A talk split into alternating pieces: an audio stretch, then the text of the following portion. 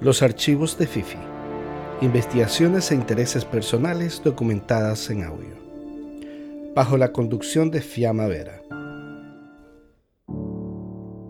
Bienvenidos, soy Fiamma Vera y hoy abriremos la siguiente carpeta del archivo del Plan Cóndor.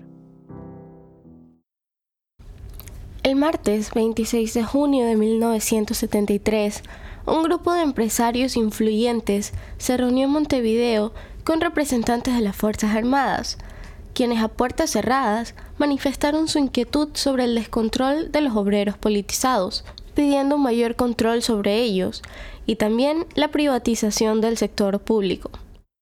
Al día siguiente, el presidente Bordaberry anunció la disolución del Parlamento y prohibió la actividad de los partidos políticos. Y así fue como inició la única dictadura en la historia del Uruguay.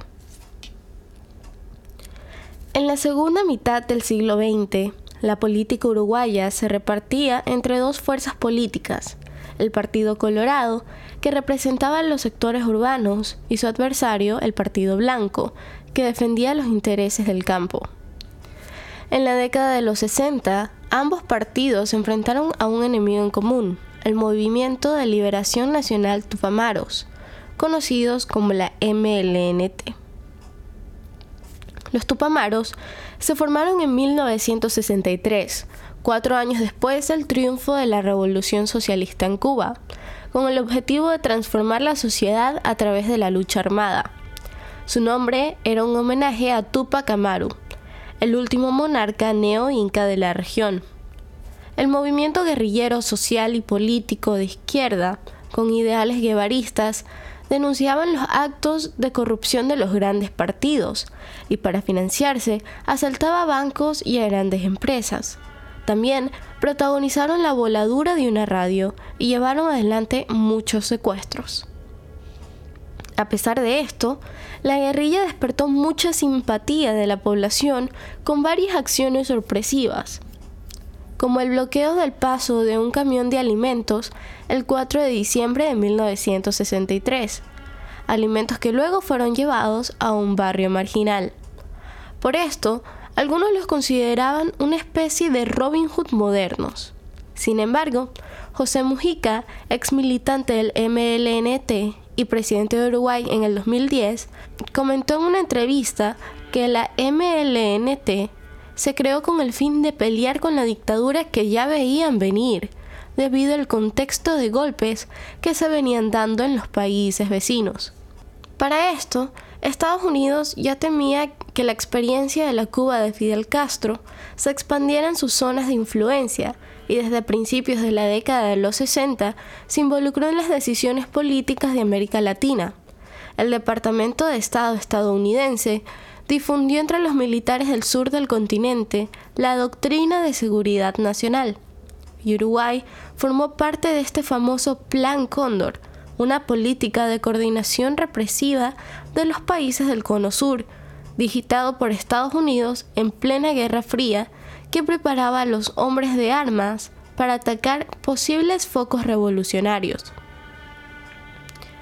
Así fue como Estados Unidos solicitó a las autoridades uruguayas que amenazaran de muerte o asesinaran al abogado marxista Raúl Sendic, nacido el 16 de marzo de 1925 en el departamento de Las Flores, en Uruguay, líder de los Tupamaros. En esos días, la guerrilla había secuestrado a uno de sus hombres, el agente de la CIA Dan Mitrione nacido el 4 de agosto de 1920 en, Italia, ocupó el cargo formal de jefe de la Oficina de Seguridad Pública estadounidense en Uruguay desde 1969. Pero en realidad, la verdadera misión de Mitrione era enseñar a torturar. El dolor preciso en el momento preciso, en la cantidad precisa para el efecto deseado, eran sus palabras, cuando se refería a la tortura. Mitrione formó a la policía uruguaya en la aplicación de técnicas de tormentos. Antes que nada, hay que ser eficiente, decía Mitrione. Actuar con la eficiencia de un cirujano y la perfección de un artista. Entonces, Para el 31 de junio de 1970, los tupamaros secuestraron a la gente para usarlo como ficha de cambio en la liberación de 150 militantes detenidos. Sin embargo, el presidente uruguayo de ese entonces, Jorge Pacheco Areco, se negó a cumplir las exigencias de la guerrilla y el 10 de agosto Mitrione apareció en el asiento trasero de un auto robado, muerto.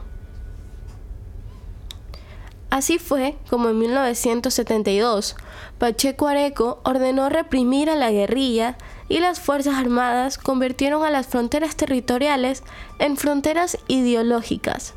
Poniendo la doctrina de seguridad nacional en marcha, los militares empezaron a actuar como un ejército de ocupación, como una lucha en contra del enemigo, el comunismo, dando inicio a una pesadilla nacional entre policías, militares y el pueblo, quienes empezaban a perder poco a poco sus derechos.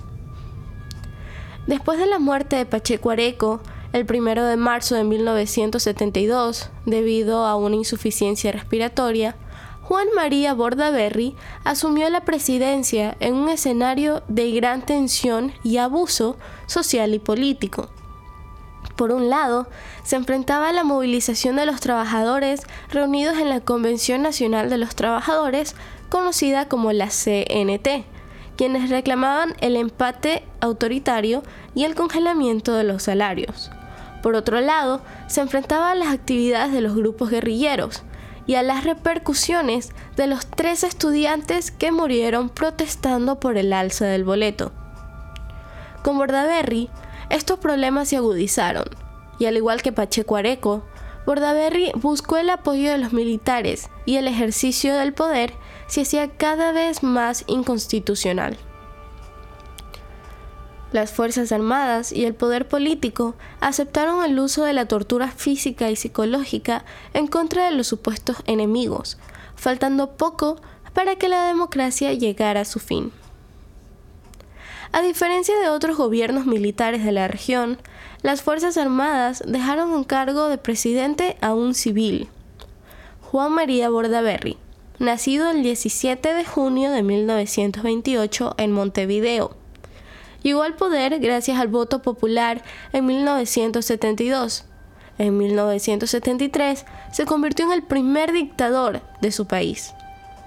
Bordaberry empezó a gobernar junto con el Consejo de Seguridad Nacional, integrado por miembros de las Fuerzas Armadas.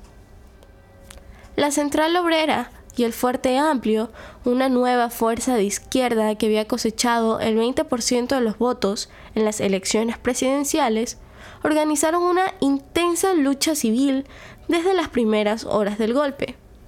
La CNT convocó a los trabajadores a una huelga general y el 9 de julio, obreros y miembros del Fuente Amplio organizaron una multitudinaria manifestación en el centro de Montevideo, pero el ejército los reprimió de manera violenta y logró quebrar la resistencia. La dictadura cívico-militar tenía el objetivo de impulsar una política de liberación y de regulación de la economía e implementar reglas laborales más flexibles a favor de los empresarios y en contra de los trabajadores. El régimen impuso un terrorismo de Estado para evitar cualquier tipo de oposición hacia su modelo económico y político. Secuestros, prisión prolongada, torturas, asesinatos, desapariciones, robos de bebé y miles de violaciones, algunas de ellas sadistas. Todo esto formó parte del sistema represivo de la dictadura uruguaya. En este escenario, las Fuerzas Armadas tomaron como rehenes a cuatro dirigentes tupamaros. Entre estos estaba el antes mencionado José Mujica, alias Pepe. Nacido el 2 de mayo de 1935 en Montevideo, y como otros dirigentes tupamaros, estuvo preso durante toda la dictadura y más adelante en democracia se convirtió en presidente del país, para recalcar que debía pedirle perdón a su pueblo, porque cuando lo necesitaban, todos estaban presos.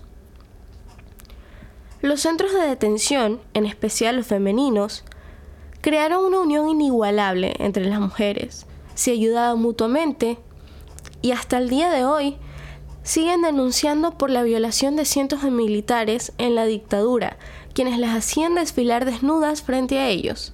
Entre estos se destacan el coronel retirado Jorge Pajarito Silveira, quien iba de centro en centro violando y torturando.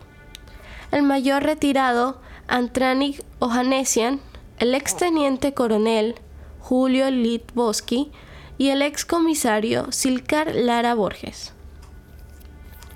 El gobierno también declaró ilegales a los partidos políticos y disolvió la CNT, reprimiendo la actividad sindical, instauró la censura y cerró los medios de prensa independientes. La justicia militar acusó a periodistas y a hombres de la cultura, como el escritor Juan Carlos Onetti, de hacer apología de la sedición, lo cual significaba que Onetti clandestinamente incentivaba un alzamiento colectivo y violento en contra de la autoridad. En el sector educativo, intervino en la universidad, suspendió los recreos en la escuela secundaria para evitar disturbios y despidió a cientos de profesores. En 1976, al mismo tiempo que en Argentina se producía el golpe de Estado, las Fuerzas Armadas uruguayas destituyeron a Bordaberry y suspendieron las elecciones. Así, los militares asumieron el gobierno y controlaban a la población dentro y fuera de las fronteras, en alianza con las dictaduras de Chile, Argentina y Brasil. Un caso emblemático es el de los 160 desaparecidos uruguayos, de los cuales solo 35 fueron asesinados en su país. Los otros 125 restantes desaparecieron en Argentina. El 1 de junio de 1976 empezó a funcionar en Floresta, Buenos Aires, el centro clandestino de detención conocido como Automotoris Orleti. Este lugar se convirtió en el destino de decenas de uruguayos secuestrados en Argentina en el marco del Plan Cóndor.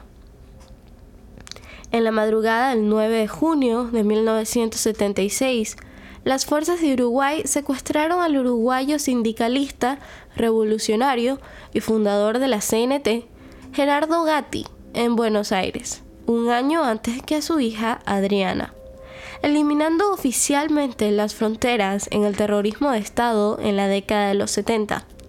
El 24 de julio de 1976, 23 detenidos ilegales fueron transferidos desde Orleti a Montevideo. Tres meses después del hecho, la dictadura montó una escena para simular que habían ingresado al país por sus propios medios para invadir el territorio e imponer una misión comunista ultra secreta. En esos mismos días, en Buenos Aires, otros 22 detenidos subieron a un avión militar uruguayo que partió hacia el aeropuerto de Carrasco, donde quedaron a disposición del ejército. Todos ellos continúan desaparecidos, y a pesar de que intenté indagar un poco más sobre lo sucedido con estas 22 personas, no encontré ningún tipo de información. En 1980, los militares redactaron el proyecto de una nueva constitución que establecía un candidato único para la presidencia, que debía ser aceptado por las Fuerzas Armadas, y condicionaba el derecho a huelga a la decisión del Poder Ejecutivo. El punto más fuerte era la tutela militar sobre la futura constitución sobre la democracia uruguaya. La dictadura como un plebiscito para legitimar su proyecto en las urnas. Los partidos políticos aprovecharon para reaparecer en la vía pública con una campaña por el no a la iniciativa militar. El 3 de noviembre de 1980, los uruguayos concurrieron silenciosamente a votar. Participó el 85% de la población el 58% se manifestó en contra del proyecto de reforma, el 42% a favor. Y aunque se trató de una victoria para el pueblo, las urnas decían que después de siete años en el poder, dos de cada cinco votantes apoyaban el régimen. A partir del plebiscito se empezó el proceso de transición a la democracia. En noviembre de 1983, una movilización masiva al obelisco de Montevideo aglutinó a más de 400.000 personas y se denominó el obeliscazo o un río de libertad. La avenida principal de Montevideo parecía una corriente humana que pedía por el final de la dictadura. El 18 de enero de 1984 se realizó un paro general el primero después del realizado por el CNT el día del golpe. El 3 de agosto de 1984, los militares consensuaron con los demás partidos políticos el llamado a elecciones, y el 25 de noviembre los comicios dieron como ganador a Julio María Sanguinetti, nacido en Montevideo el 6 de enero de 1936. Era dirigente del Partido Colorado. Después de 12 años de dictadura, fue el presidente de la transición democrática uruguaya. Santinetti dictó la amnistía para los presos políticos y sociales, restituyó en sus puestos a los empleados públicos despedidos, repatrió a los exiliados y restableció las libertades civiles y políticas. Pero también promovió las leyes de caducidad que dejó impunes las acciones de violación de los derechos humanos ejecutadas durante el terrorismo de Estado. La dictadura cívico-militar quebró una tradición democrática única en el sur del continente. Los militares uruguayos responsables por los crímenes de lesa humanidad aún no han sido juzgados y continúan en libertad. Recién en el 2020 se dictaminó que con un aproximado de 198 víctimas de desaparición forzada, la dictadura cívica militar de Uruguay deja un total de 31.400 víctimas. Muchas gracias por escuchar. Hasta el próximo episodio.